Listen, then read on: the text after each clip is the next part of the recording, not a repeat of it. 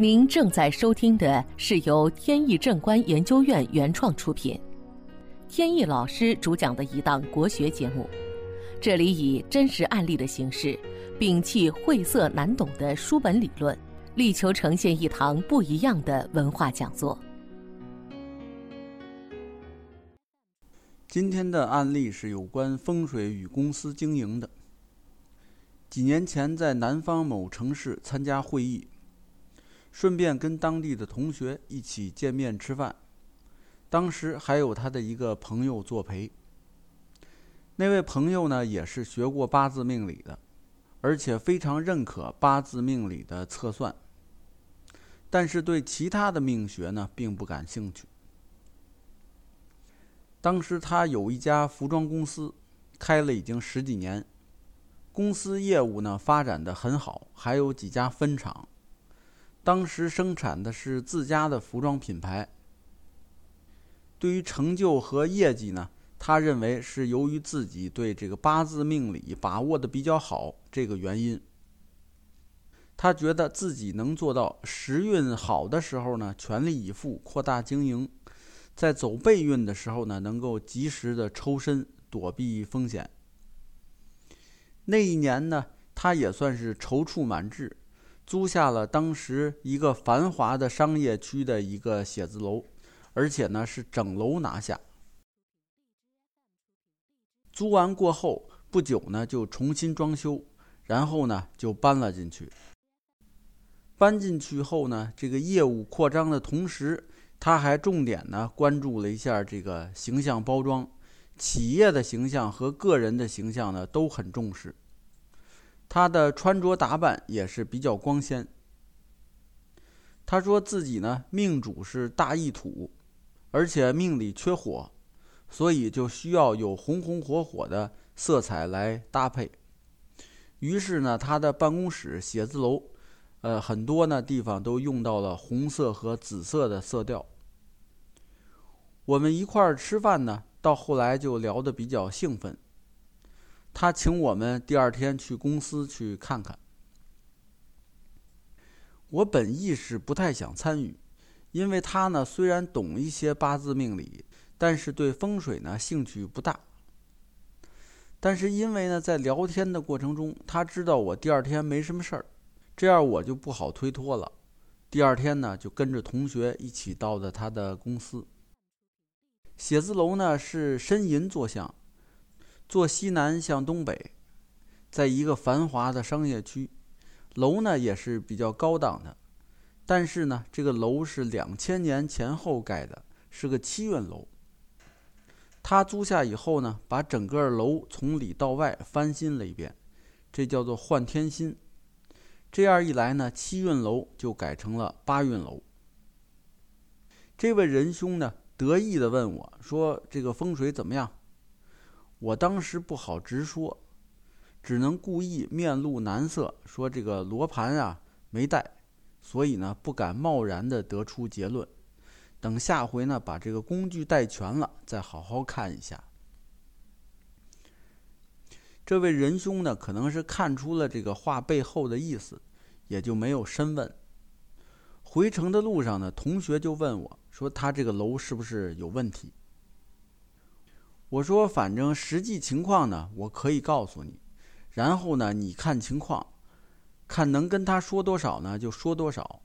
如果能帮朋友把这问题解决，当然最好。如果他对风水还是比较抵触，那其他的不用多说，点到为止。本节目由天意正观研究院原创出品。如需获取更多信息，请在任意网络上搜索“天意正观”即可。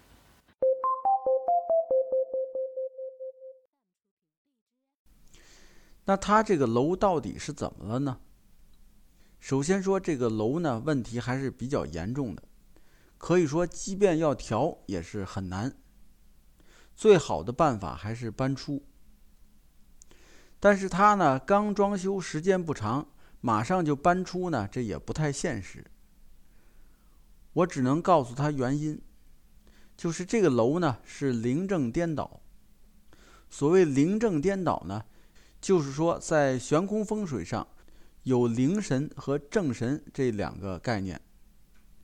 根据三元九运，每一元运灵神和正神都有相应的位置，而这个楼呢，灵神和正神位置颠倒了，所以是非常不吉利的。此外呢，还犯了悬空风水上的上山下水。上山下水呢，不是我们日常所说的这个人往高处走，水往低处流，所以呢，山在上，水在下这种理解，而是一个悬空风水上的概念。它是指呢，判定建筑风水的时候，首先要确定它的坐盘和向盘。坐盘和向盘呢，分别有自己的旺神。坐盘的旺神呢，要飞临在座位；向盘的旺神呢，要飞临在相位。如果位置得当，就是吉；反之呢，相互错位，就叫做上山下水，就是不吉的风水。这两方面呢，都是从理气风水上得出的结论。那么从形式风水上看，它的峦头和沙山也都是不对的，都犯了风水的大忌，所以综合来看呢，这个楼的问题就非常大，根本就不应该在这里做经营活动，调整起来呢也没什么好办法。同学事后呢就跟这位仁兄说了，但是呢没说的那么具体。只是告诉他，我得出的结论呢，就是不适合做经营。说完以后呢，这个朋友显然不太在意这件事呢，我也就放下了。过了两三年，又一次遇到了老同学。同学说呢，后来这位仁兄确实走得很背。这几年呢，投资影视公司失败了，搭进去不少钱。公司呢，因为债务纠纷，资产又被法院冻结了。他的夫人呢，前不久体检中还发现了有肿瘤，现在是多种不幸的事情降临。他的问题呢，确实不太好解决。他也一直没求到我，所以呢，我也没办法深入的帮他去探讨，说这个如何调整和改变。只能是静观其变。其实像这位仁兄，他经商的技能和胆略啊，或者是智慧方面呢，我觉得是没什么问题的，是一把经商的好手。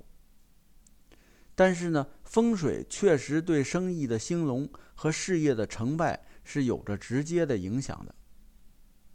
如果不考虑风水的因素，或者是明知道风水不好，还要坚持按照原来的套路出牌，最后的结果，那就是非常危险。好，本期节目到此结束。这个专辑是由天意正观原创出品，天意老师播讲。如有问题，欢迎在节目下方留言，我们会及时答复。感谢大家收听，朋友们再见。